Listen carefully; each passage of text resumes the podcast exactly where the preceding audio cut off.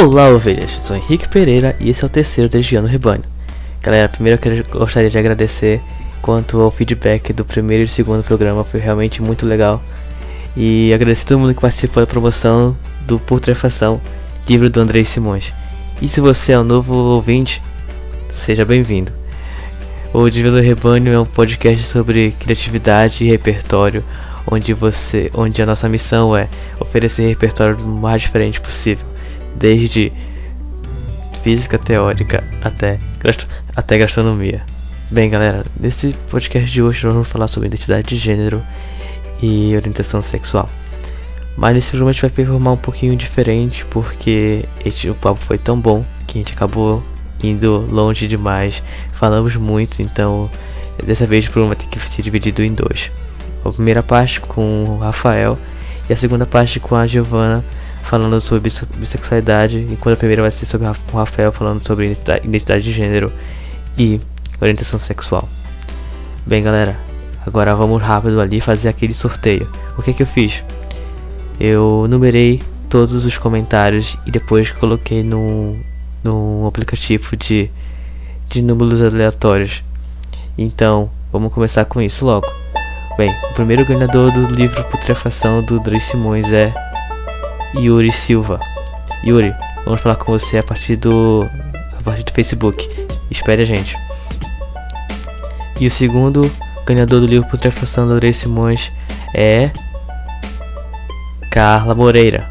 Carla, a gente vai falar contigo já já pelo Facebook também. Bem, galera, antes de começar a entrevista, alguns avisos, avisos bem rápidos.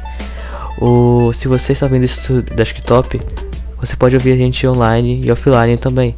Basta você achar, basta você baixar qualquer agregador de podcast. Se você for usuário de iOS, é só você procurar o aplicativo de podcast do iPhone. Se você for usuário de Android, basta você ir na Play Store e procurar por podcast. Você com certeza vai achar algum agregador de podcast que lhe interesse. Basta procurar Desviando Rebanho e assinar o nosso feed. Segundo e último aviso: se você quiser participar do Desviando Rebanho, é muito fácil. Basta mandar um e-mail para desviando.contato@gmail.com. Vai ser muito legal ouvir a sua opinião, as suas sugestões e o seu comentário sobre o último programa. No caso, esse aqui. Então, mande um e-mail pra gente, saber de te ler aqui no programa, tá bom? Um abraço, fique com a entrevista, muito obrigado e até mais.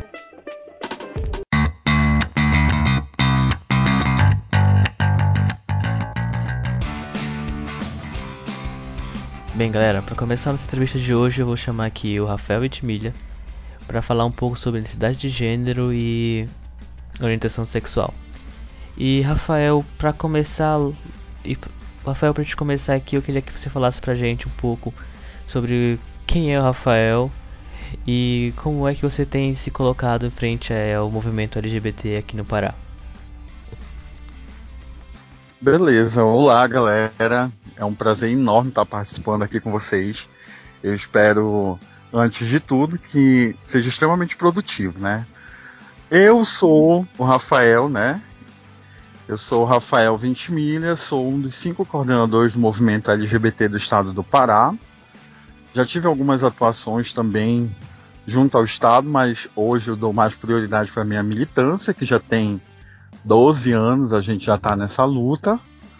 Uh, e já estive em vários espaços também importantes para a população LGBT, como o Comitê de Combate à Homofobia, que é ligado ao Conselho de Segurança Pública daquele estado, uh, o Conselho da Diversidade também, que é uma instância acima da Coordenadoria de Proteção à Livre Orientação Sexual, que é um dos departamentos da Secretaria de Justiça do Estado, Atualmente eu uhum. estou por me formar em psicologia, mas uhum. já sou administrador de empresas e gestor financeiro. Então a gente está aqui hoje para bater um papo. Eu espero que seja bastante produtivo para vocês. Legal, Rafael. E eu acho que vai ser bem produtivo mesmo. E para quero começar aqui dizendo que eu estou bem ansioso por essa, por essa entrevista. Eu acredito que esse assunto ele é muito importante porque é, a aceitação para mim ela vem ela é o resultado muito da discussão e do conhecimento acho que a gente só pode aceitar as coisas e e compreender as coisas melhor quando a gente conhece elas. Então, o conhecimento é a chave de tudo. E para começar as nossas perguntas aqui, eu queria falar contigo sobre o que é que é orientação sexual e né, a diferença entre orientação sexual e identidade de gênero. Eu acho que é uma pergunta que começa bem o nosso papo. Ah, beleza. Excelente pergunta. É, Henrique, antes de mais nada, é, eu concordo contigo com o que tu falaste sobre a questão do conhecimento. Inclusive, a gente tem dados estatísticos dos levantamentos que o próprio movimento realizou, uhum. é, que dizem respeito ao fato de que a população LGBT, ela, por vezes, não alcança as políticas públicas disponíveis ou consegue né, levar à frente uma, a, a, implementação de uma política pública uhum. justamente pela falta de conhecimento das próprias temáticas. Os LGBTs eles não conhecem as temáticas. Né, então isso dificulta muito. Esse teu projeto é muito bacana porque vai ajudar muitos outros LGBTs e a população em geral também, né, na verdade. Sim, com certeza. A, a conhecer um pouco mais da nossa realidade. Uhum. Uh, então vamos lá, né? Você me perguntou sobre orientação sexual e identidade de gênero. Isso. É, qual a diferença? São totalmente diferentes, né? Eu preciso esclarecer isso para vocês, porque um é uma coisa e o outro é totalmente diferente. A orientação sexual, ela faz referência a como eu me relaciono afetivo sexualmente com a outra pessoa. Ou seja, envolvem dois sujeitos. É como eu me sinto em relação a outra pessoa. O que eu sinto em relação a outra pessoa. Né? Então, deixa eu exemplificar para vocês. A, a orientação sexual, como eu disse, ela faz referência a outra pessoa, como eu me sinto afetivo sexualmente. Uhum. E aí nós temos basicamente três, mas na verdade não são só três, são quatro. Uh, nós temos a bissexualidade, onde eu gostaria até de esclarecer algo que com relação aos meus estudos, aos estudos do movimento, a gente já não trata mais como sexo, e sim como gênero. Vou explicar hum. isso. Eu sei que tá meio confuso, mas calma Opa. lá. Opa, vamos lá então. A bissexualidade, no caso, é uma orientação sexual em que o indivíduo ele consegue se relacionar afetivo sexualmente tanto com o gênero masculino quanto o gênero feminino.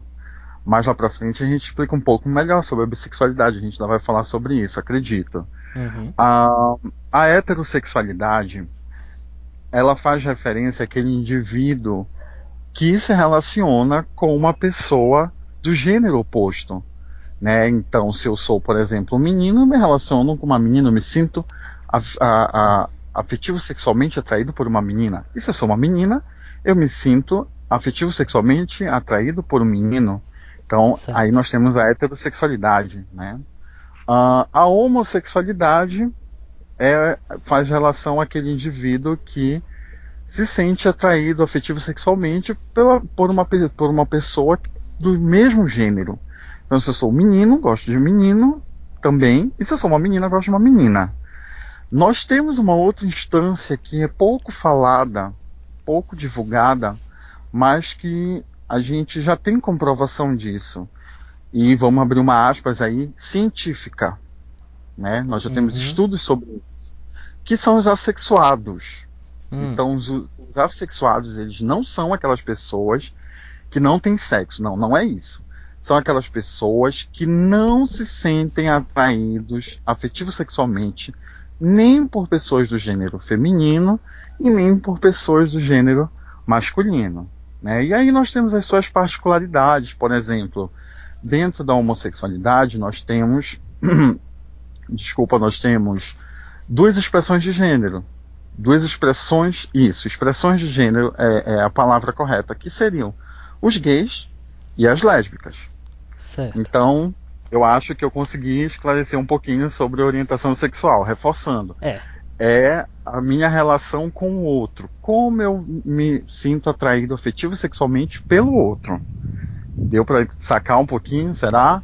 Acho que sim, acho Bom, que a de orientação estamos ok. Agora Beleza, identidade de gênero. Isso. A identidade de gênero ela não faz relação ao outro. Ou seja, só um indivíduo participa. A, a identidade de gênero ela faz relação a como eu me sinto. como eu me identifico, né? Como eu me vejo nesse mundo, o que eu sou.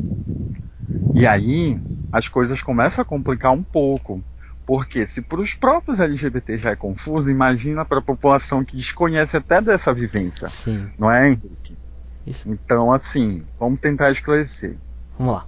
Nós temos, por exemplo, a, a, a, identidade de gênero, é preciso esclarecer isso anteriormente, que ela independe do sexo biológico. Então, eu digamos, por exemplo, sou uma transexual. Ser transexual ou ser travesti, além de outros conceitos, é identidade de gênero. Então, é como eu me identifico. Ah, eu vim num corpo, né? Uhum. Eu nasci num corpo, e a gente sabe, são outras questões, mas o gênero é uma construção social. Então, eu vim num corpo, mas eu não me identifico, o meu gênero não se identifica com aquele corpo. Eu certo. reconheço que vim num outro corpo. Não faz referência. Por isso que a gente costuma dizer que sexo não é gênero. Sexo é uma outra coisa totalmente diferente. O sexo ele faz relação ao biológico, uhum. aos cromossomos. Mas a identidade de gênero não, é como eu me reconheço, como eu me identifico. Então, retomando, a orientação sexual faz referência ao outro, como eu, como eu me relaciono afetivo sexualmente com o outro, e a identidade de gênero não. A identidade de gênero faz referência a como eu me vejo, uhum. como eu me identifico, como eu me sinto. Entendo. Deu para entender? Uhum, eu acho que deu para entender sim. E Rafael, eu queria agora esse essa identidade de gênero. Isso é, isso é desde que, é, que a pessoa nasce, isso aí, isso aí é, se desenvolve. Como é que é isso? Porque a gente tem casos aí de, de, de, crianças que já, que já se já falam mesmo que elas não se sentem como, como menino ou menina, né? E já dizem que, ela, que quando é, quando é, é biologicamente menino, dizem, não, eu sou uma menina e tem, tem aumentado esses casos que, que, de ocorrências que a gente vê, que isso acontece. Mas o que? Esse, esse gênero é uma construção? Ele já nasce? Como é que a gente fala sobre isso? Vamos lá. Para isso, Henrique, hum. é, eu vou ter que retomar alguns conceitos. Legal. Né? Vambora. Então, assim, o sexo, sexo, quando a gente fala em sexo, nós falamos, como eu já mencionei anteriormente, nós falamos em biológico, nós falamos em cromossomos, em estrutura corpórea. E aí o sexo ele nos define quem nasce com pênis, Isso. nos define de machos, né? Uhum. Quem nasce com uma vagina, de fêmeas. Ou as outras estruturas que existem no mundo animal. Nós também somos animais. Uhum. Então a gente tem que deixar claro: sexo nos define em machos e fêmeas. Gênero. Gênero é uma construção social. Isso foi construído quando nós nascemos, eu nasci, eu nasci com um pintinho, aí a sociedade, minha família, os médicos vão dizer que eu sou homem, uhum. que eu tenho gênero de homem, gênero masculino, né? É assim que acontecem as coisas. Se eu nasci com uma vagina, aí vão dizer que eu sou uma menina. Isso. Mas o gênero ele nada mais é do que uma construção social. Uhum. Ele não é inerente ao ser humano. Ele não nasceu com o ser humano. Foi a sociedade quem criou. Entendo. Tanto que nós temos é, casos verídicos, e isso está disponível na internet para quem quiser verificar, é, em que na Argentina e na África existem comunidades que, se você olhar a nossa sociedade, a nossa atual sociedade, se for lá verificar vai ver que o que a gente entende por mulher, lá eles entendem como homens. E o que nós entendemos como homens, lá eles entendem como mulheres. Então, isso é a prova de que gênero é uma construção social. Né? Uhum. Dito isso, falado, dito, dito isso, nós podemos falar sobre o que você perguntou, sim. A identidade de gênero, ela nasce com o indivíduo, ela é inerente ao indivíduo tanto quanto a orientação sexual. Por exemplo, ninguém, eu, eu acho muito difícil alguém se perguntar assim: a partir de que momento eu virei heterossexual? Uhum. Não é? Sim. Será que alguém se pergunta isso? Pois é. A mesma coisa acontece com os homossexuais, com os bissexuais e com as identidades de gênero. Uhum. O que nós temos que verificar, Henrique, é o seguinte: é que as pessoas elas geralmente desconhecem sobre o seu próprio corpo e sobre as suas identidades. Então, ah, existe aquela história. Ah, eu me de, é, eu virei gay a partir dos 16 anos. Ou eu me descobri, Uhum. né? Ah, eu sou transexual desde a minha identidade de gênero é desde meus 18 anos. Na verdade, tudo isso faz parte da ignorância, falando em termos de conhecimento, Uhum. mas ela é inerente, ela já nasce com o indivíduo. Então, Entendo. O que vai diferenciar é quando a pessoa toma conhecimento de mundo e aí acaba é, se apropriando desse conhecimento e reafirmando a sua identidade, afirmando sua identidade.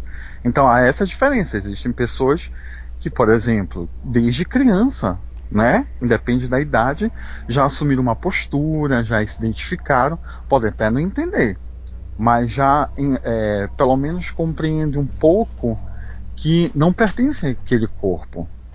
Né? Entendo. Assim como, por exemplo, os homossexuais também.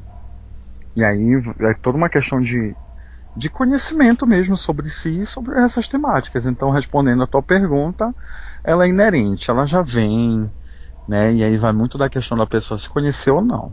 Consegui responder, Henrique? Ah, conseguiu sim, muito legal. E então o caso de pessoas que estão ainda se descobrindo, que, que na realidade estão se descobrindo não, né? Que não tem, que estão, que não tem esse conhecimento ainda, que ainda estão é, construindo isso e que a gente vê, por exemplo, assumir o seu, o seu gênero mais, mais tardiamente, mas lá para a idade adulta, a gente pode dizer então que é uma que é uma, uma além de, um, de, um, de um, uma falta de conhecimento de si próprio, uma pressão também da sociedade. é, Tem muito, tem muito isso? Você acredita? Claro, claro Uhum. que sim, com certeza. Ahn, como da área de psicologia, eu posso que o ser humano ele vive em função de participar de, de grupos, Isso. de ser aceito em grupos, não é? Uhum. E a gente faz inúmeras coisas para isso. Por exemplo, ah, eu vou vestir, não sei, uma calça jeans e uma roupa desse jeito, porque aquele grupo se veste assim, eu quero participar daquele grupo de amigos e tal. Então Uhum. vai muito por isso. Não é? A gente acaba tomando uma postura. Na minha comunidade, eu, apesar de me sentir mulher, não vou me vestir mulher porque eu não seria aceito. Então eu acabo reprimindo até o momento em que eu vejo que não, não dou mais conta daquilo. Vai muito por isso, entendeu, Henrique? Entendo. Tanto, é, voltando um pouco lá, as pessoas desconhecem tanto que nós temos, por exemplo, casos de pessoas que hoje são, é, por exemplo, transexuais, mas que antes se afirmavam como travestis. São coisas diferentes. A gente vai explicar isso também. Uhum. São coisas diferentes. Na verdade, não é que a pessoa tenha virado ou se transformado. Não, não é isso. Na verdade, vai muito da questão de que a pessoa não se conhecia. Entende? Uhum. Entendo.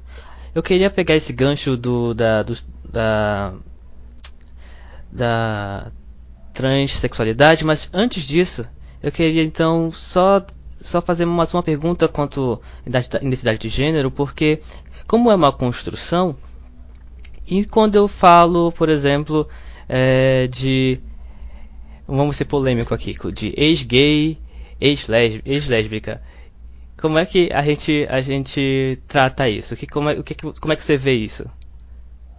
Bom, eu posso te falar enquanto movimento mesmo, que a gente estuda muito. Aham, É, só para esclarecer para os teus ouvintes, certo. tudo que a gente está debatendo aqui tem base teórica, tem referencial teórico, e a Uhum. gente se apropria muito dos conhecimentos de uma doutora da Universidade de Brasília, que é a professora Jaqueline Gomes de Jesus. Jaqueline Gomes de Jesus, Isso. desculpa. Então, se alguém quiser ter mais informações sobre tudo isso e verificar a fonte, né, conhecer o trabalho. Ela uhum. faz um trabalho excepcional, a gente toma muito ela como referência. Certo. Né? Uh, então vamos lá. É, essa questão de ah, eu sou um ex-gay, uma ex-lésbica, uhum. pensem comigo, vocês. É, existe ex-heterossexual? Nunca Será ouvi falar. Existe? Pois é. Sabe que as pessoas se perguntam assim, ah, olha, ele é um ex-hétero. As pessoas sabem, falam muito de ex-gay. Uhum. Ocorre o seguinte, Henrique. Nós estamos falando de ser humano. O ser humano ele é muito plural. Né? A subjetividade ela ainda é muito privada. A gente tenta compartilhar, mas ela ainda é muito privada. Não é? Só eu conheço de mim, só eu posso afirmar de mim. Então, existem alguns processos que ainda são meio que inexplicáveis, até para a área da psicologia mesmo e da psiquiatria.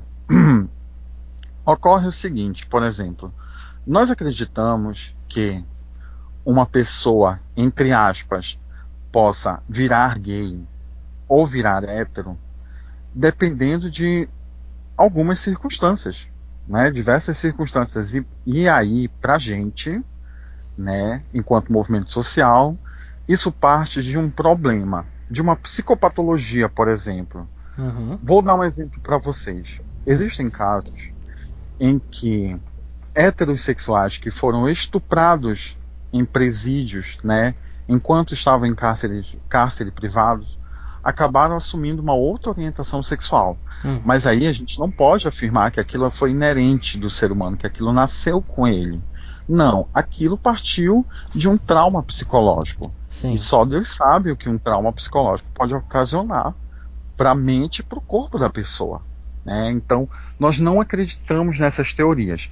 Eu não quero ser mais polêmico do que eu costumo ser na minha vida, mas nós, é, nós vemos principalmente casos de religiosos uhum. que vivenciaram essa experiência.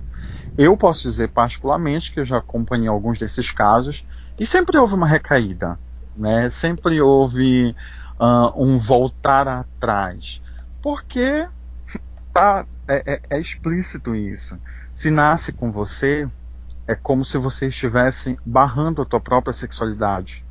Você não vivenciar a tua sexualidade, que Freud falava em questão de prazer e desprazer. Não vamos falar em sexo, né? Uhum. E aí, você não vivenciar isso é você negar a si mesmo. E se você acaba, por exemplo, ah, porque agora eu estou curado, não sou mais gay, eu sou um ex-gay, é, eu acho, eu acredito muito que você não está vivenciando a tua sexualidade plenamente e com certeza você está carregando algum problema psicopatológico, trazendo uma psicopatologia para a tua vida, acarretando algum problema psicológico. É o que nós acreditamos, mas eu, é, de fato, não posso te afirmar, ah, porque não existe. O que, é nós acreditamos é isso. Eu, sinceramente, não acredito, né? Mas eu não posso falar por toda uma população, toda, sei, posso falar por todo mundo. Bem, voltando aqui, para quem não sabe, eu conheci o Rafael numa palestra onde ele estava falando sobre publicidade direcionada à comunidade LGBT e aí eu, eu lembro que você disse que você faz alguns cursos para comunidade, para a própria comunidade LGBT, que às vezes também não tem tanta informação e é que às vezes não sabe não sabe algumas coisas do, do que são do próprio grupo. Como é que como é que isso ocorre? Existe muita dúvida mesmo dentro, dentro do movimento LGBT? Sim, sim. A gente na verdade faz é, bastante, né? A gente tem inúmeros encontros, formação, formação política e sobre as temáticas e conceitos é, é o nosso forte da nova coordenação do movimento, sabe? Uma, uma estratégia para que a gente possa. É, vai muito naquela linha de educação. Uhum. O futuro do nosso país é educação, né? Então é a mesma coisa que a gente entende, é uma forma de, de prevenção, de combate, de luta, de tudo, né? Então a gente precisa informar. É o mesmo trabalho, na verdade, que tu pretende realizar Uhum. Vai muito por essa linha. E, e assim como a gente faz muito para a população LGBT, a gente também faz muito para a sociedade civil e para as instituições governamentais também, principalmente com a proposta de que uh, o governo dê um outro atendimento, conheça as nossas temáticas e assim consiga dar um outro atendimento para a nossa própria população, né? Uhum. Foi muito, a gente fez muito esse trabalho com o Ministério da Saúde e a gente conseguiu revolucionar. Tanto é que hoje em formulários, em é, é, é, formulários, o cartão do SUS, o, todos os profissionais hoje é, é, é tipo assim, é meio difícil você enxergar um profissional da área de saúde que que trabalha numa unidade básica em um hospital que não tenha um mínimo de treinamento para tratar de uma transexual, de uma travesti, de um, um, LGBT como um todo, né? Porque a gente enfatiza muito isso. Né? E muitas dessas conquistas não vieram, é, não, não foram é, é, do governo em si, mas elas foram iniciadas pelo movimento, elas foram é, é, provocadas pelo movimento para que a gente conseguisse tudo isso. E, e, foi com justamente dessa forma, fazendo formações, buscando, né, formando os próprios LGBTs para que eles fossem para o enfrentamento por mais políticas públicas. Entendo. Então é muito isso que a gente faz, né? É, pegando o gancho sobre a, a, identidade de gênero, eu queria falar contigo, Rafael, sobre é, um dado que eu pesquisei do Ministério da Saúde, que diz que é, no, mais de 90% das travestis estão na prostituição. Como, como é que você vê esse dado? Qual, qual é a grande problemática com, em relação às travestis? Entendi, entendi, Henrique. É... Eu posso te afirmar que não somente com as travestis, uhum. né? Gente, como você falou, nós também temos esses dados do Ministério da Saúde, mas a gente pode estender para as transexuais também, que vivenciam, grande parte delas vivenciam, das transexuais femininas, vivenciam essa realidade.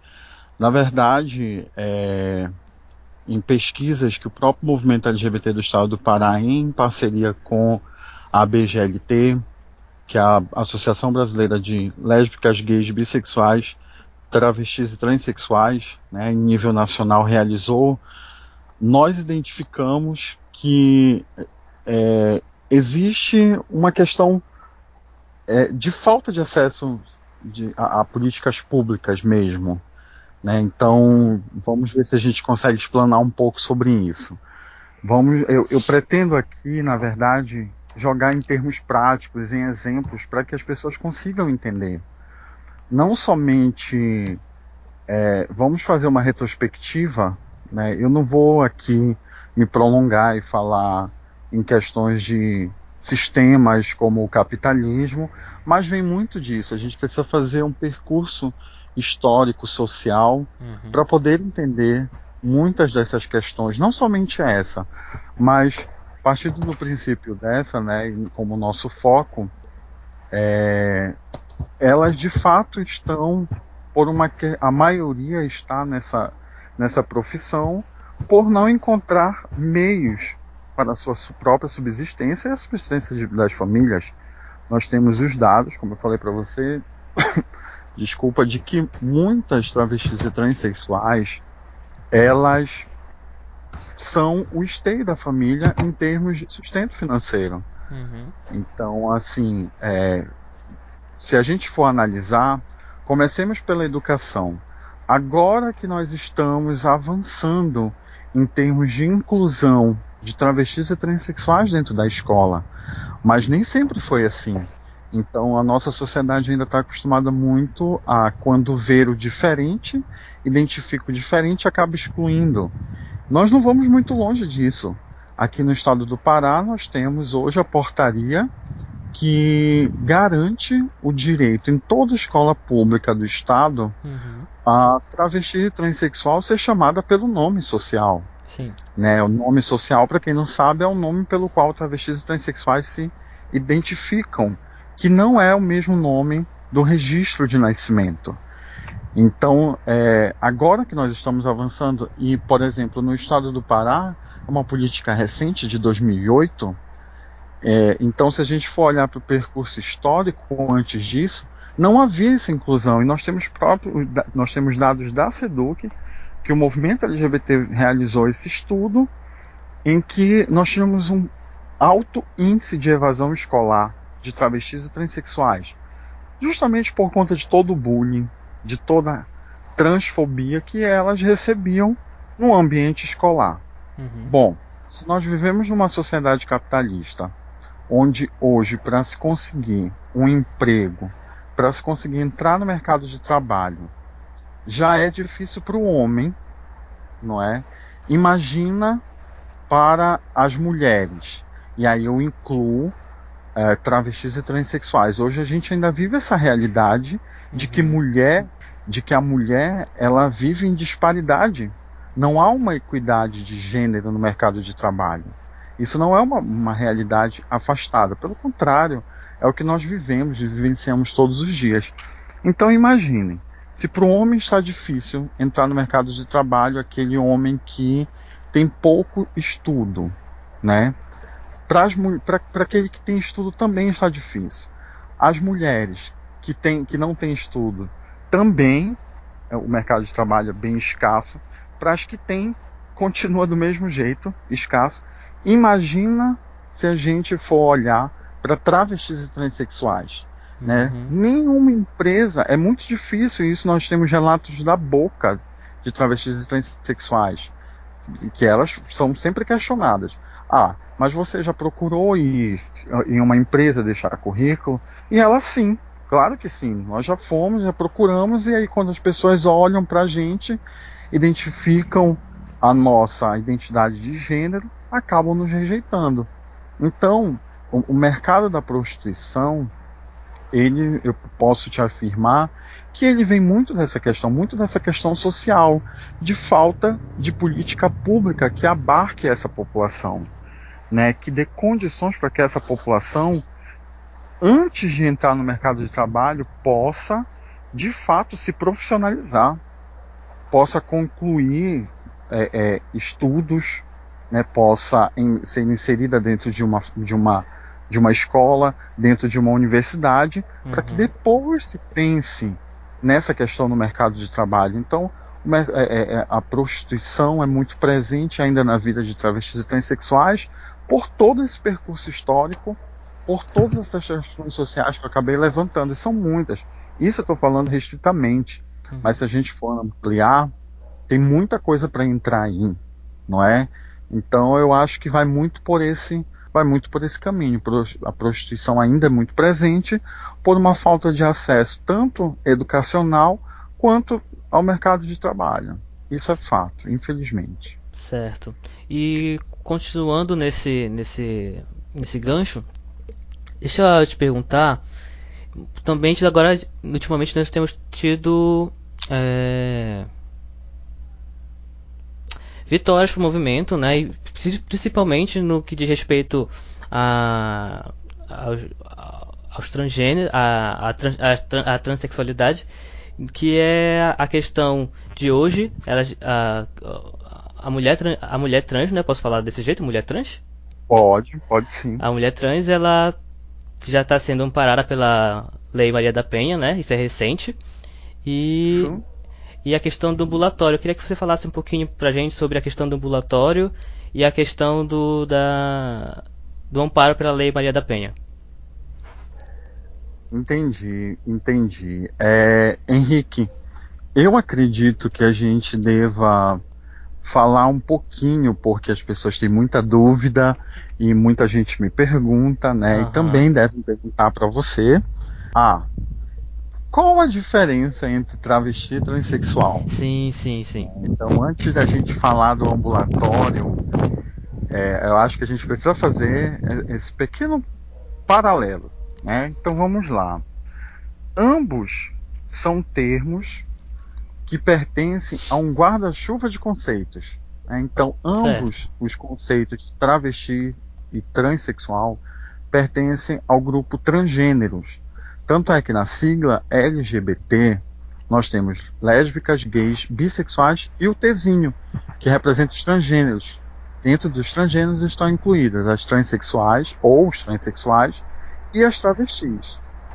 Então, assim, Henrique, nós temos travestis e transexuais, né? São, são, do, são da, do segmento de transgêneros.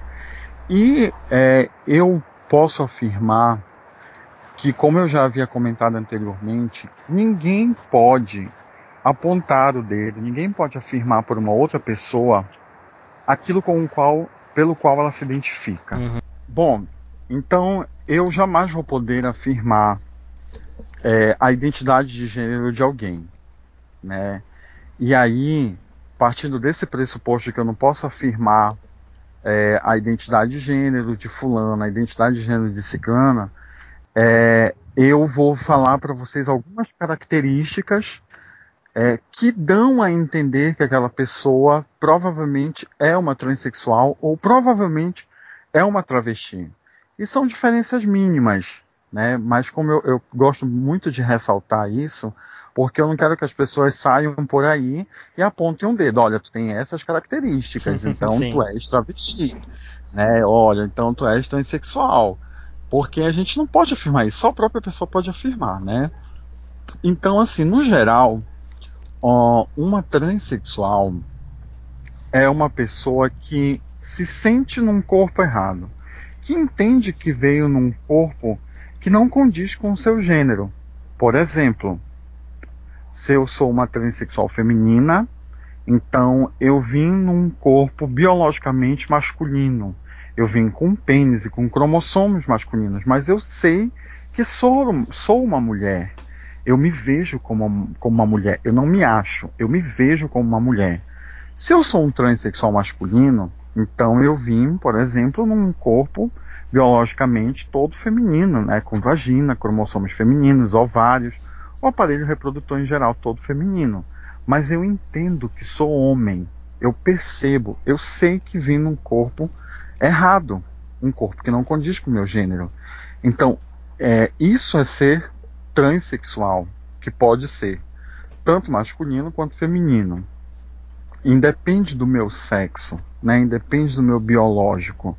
E transexuais, por entenderem que vieram em corpos errados, necessitam adaptar aquela, aquela imagem, aquela figura a, ao seu gênero, de alguma forma. Né? Então, eu, se eu me sinto uma mulher, eu quero desenvolver cabelos longos, eu quero ter uma voz um pouco mais aguda, eu quero tirar barbas, pelos. Aí a gente vai cair sobre o binarismo macho e fêmea, que eu acho que por enquanto a gente é uma outra, é uma discussão para um outro momento, né? Então, falando de transexuais, hum. é, geralmente, geralmente as transexuais e os transexuais necessitam fazer readequações nos seus corpos. Geralmente eu digo porque nem toda transexual, nem todo transexual pretende fazer as cirurgias de readequação de sexo. E aí é sexo. Uh, por quê? Porque essa cirurgia ela não, ela é ainda um pouco recente. Quer dizer, aqui no Brasil, ela já, já tem muitos anos aí para fora, mas as técnicas ainda são recentes. E elas, como, como toda cirurgia, traz algum tipo de consequência e riscos. Né? Então existem casos de cirurgias de redesignação de sexo que não ficaram tão boas assim, vamos colocar uma aspas, né? Uhum. É, algumas antigas, para só título de curiosidade, algumas cirurgias dessas antigas, elas inviabilizavam a penetração vaginal. Ou seja, fazia-se a readequação, mas a, aquela vagina ela ficava servindo somente para que a, a mulher urinasse. Mas um, um pênis não poderia ser introduzido ali. Entendo. Né? E a gente tá, vê toda uma complicação. Então nem toda transexual pretende fazer a cirurgia de readequação. Uhum. Entretanto, a grande maioria sim, né? Por sentir que aquilo faz parte de um todo, de um completo. Por outro lado, a gente vai olhar para as travestis. E, já esclarecendo, só existem Rafael. as Oi, oi, Giovana, pode falar.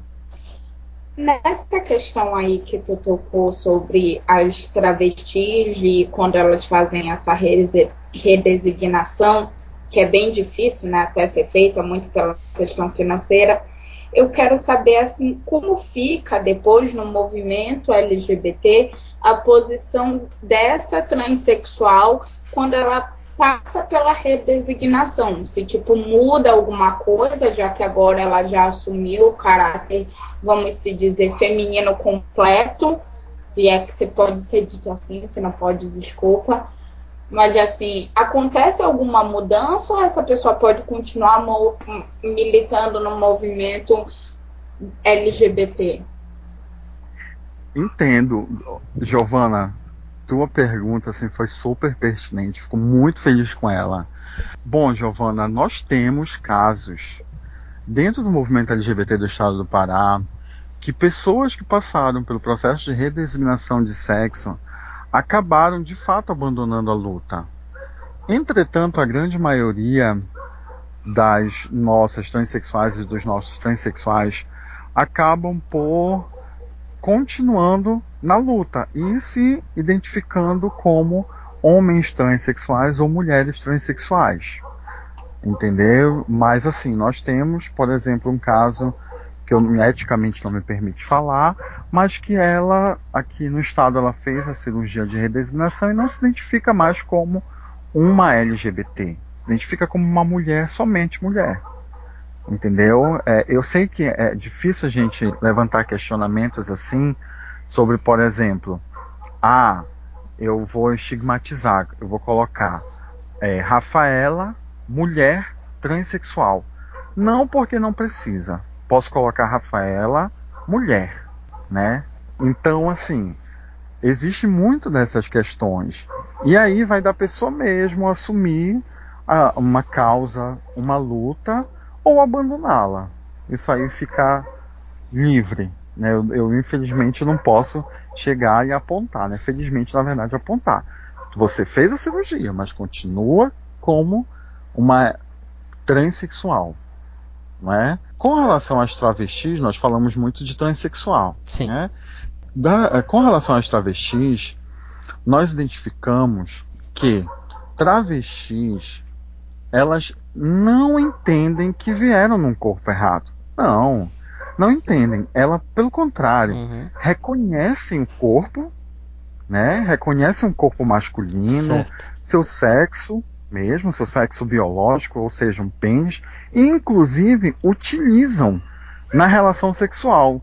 Transsexuais não, transexuais acabam por negar o órgão genital e eh, se a gente for falar de outra questão, vamos entrar na questão do câncer de pênis em transexuais femininas, porque a gente precisa fazer uma higienização do pênis corretamente para evitar câncer de pênis. E a gente tem um crescente aumento de câncer de pênis em transexuais femininas, né, que ainda não passaram pela redesignação de sexo, justamente por isso, por negar o órgão genital.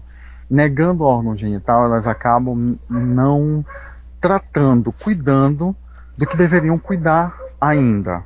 Né? Então, basicamente, a gente vai ficar com essas diferenças. As travestis, na verdade, elas se reconhecem no corpo, elas não, não negam seu corpo, entendem que vieram naquele corpo e têm uma expressão de gênero feminina.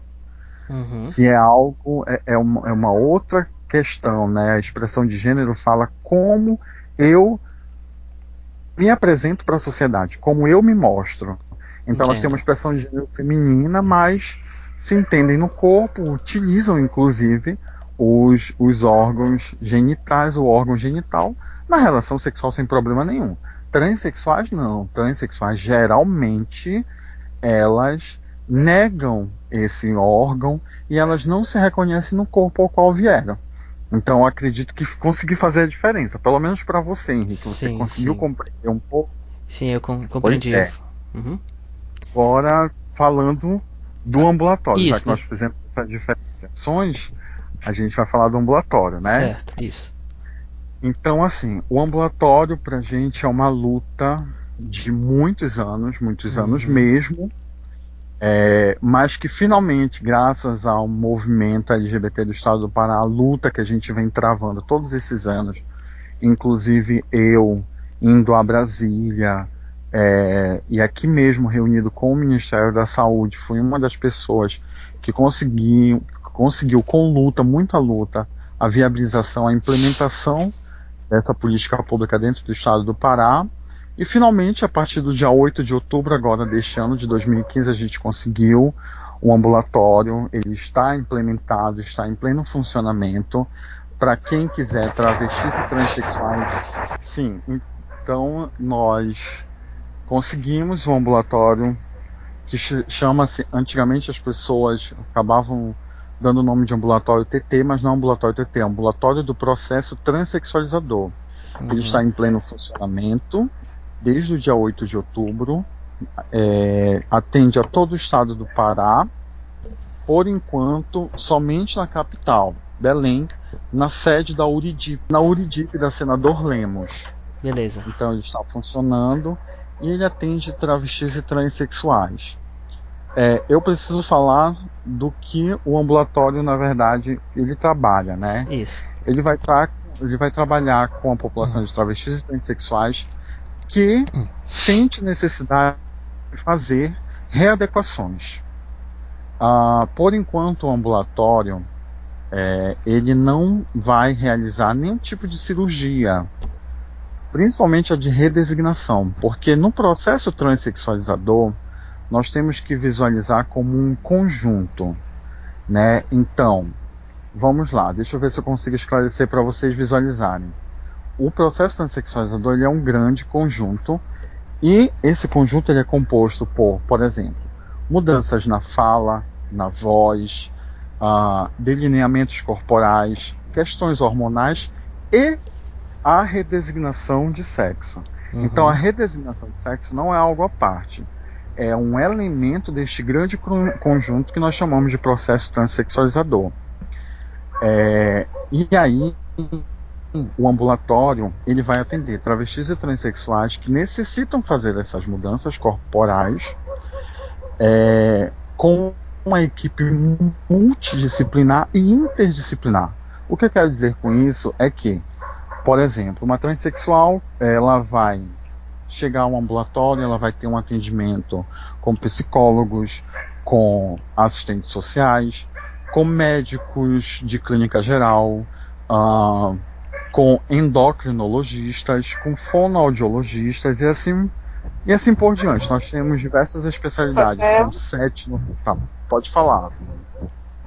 É uma dúvida que me veio, porque quando eu pesquisei um pouco sobre a questão do nome social, o que me foi dito foi: ah, na teoria é maravilhoso, a gente vê as pessoas falando que o nosso nome social é respeitado, mas na prática em si não é. E aí eu queria saber se, assim, tu tens algum relato de alguma travesti ou transexual se, do ambulatório, como é que tá realmente na prática? A situação é essa maravilhosa que a gente ouve falar ou não é tão assim? Bom, deixa eu ver se eu consigo fazer um, um link, né? Uh, o ambulatório, como ele foi um objeto de luta, ele é o sexto no Brasil, nós somos o quinto estado a sermos agraciados com essa política pública o primeiro da região norte.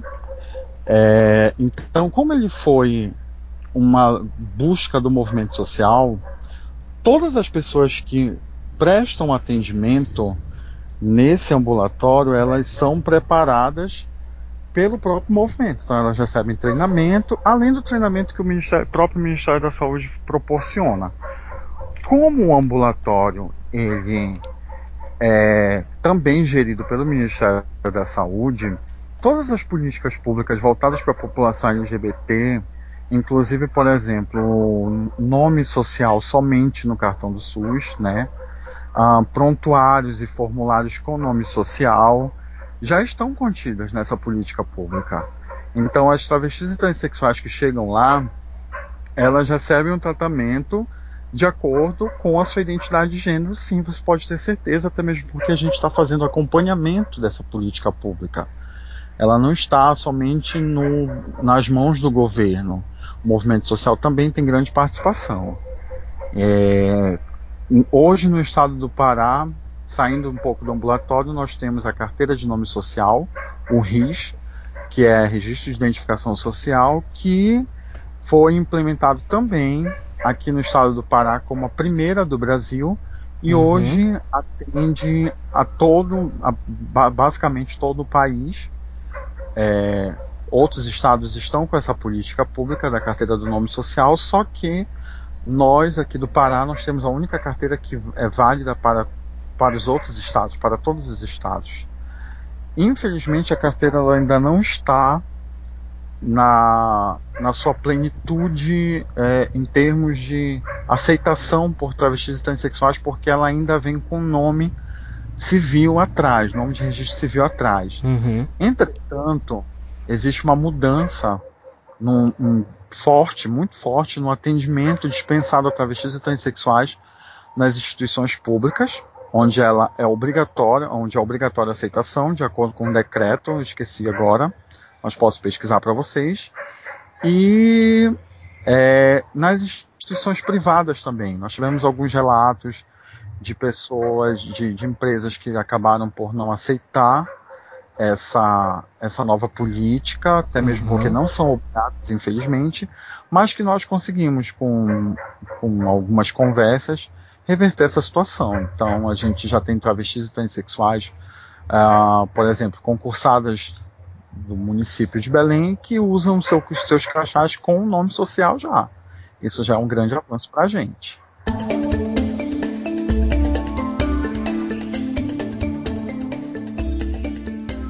Gente, infelizmente a gente vai ter que aqui já caminhar para o final da entrevista com a Rafael. E eu queria deixar esse espaço aqui. Claro que você já deu uma mensagem tanto pra gente, mas as tuas considerações finais. O que, que, que tu, que, que tu tem, tens para falar pra gente? Beleza, eu queria. Tudo bem, eu queria, na verdade, agradecer o espaço.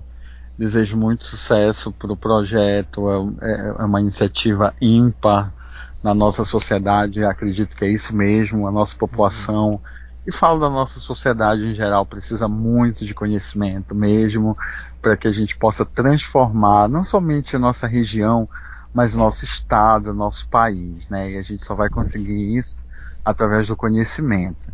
Então fico muito feliz por ter contribuído, espero ter contribuído, não sei, uhum, né? Não é falsa sim, modéstia. Com certeza.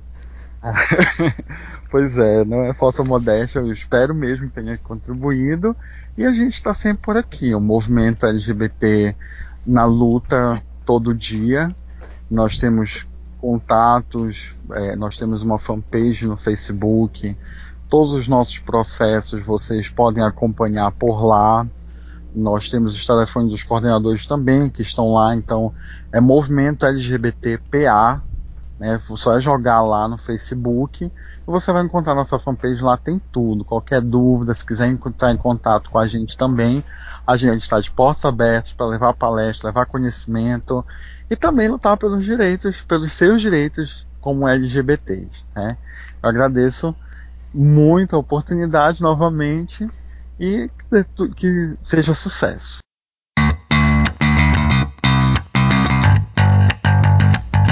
Bem, galera, essa foi a entrevista com o Rafael Ventimiglia. Foi bem legal, vocês gostaram? Eu gostei bastante. Mas essa só é a primeira parte. A segunda parte vem com a Giovanna Piani falando um pouquinho sobre bissexualidade e o espaço dentro do movimento LGBT e fora também. Então, em breve eu vou estar colocando essa, essa segunda parte da entrevista no ar. Então, se você gostou desse podcast, por favor, compartilhe a gente no Facebook, fale com seus amigos no boca a boca e avalie bem a gente no iTunes, tá bom? Beleza? Até a próxima, galera. Um abraço. Tchau, tchau.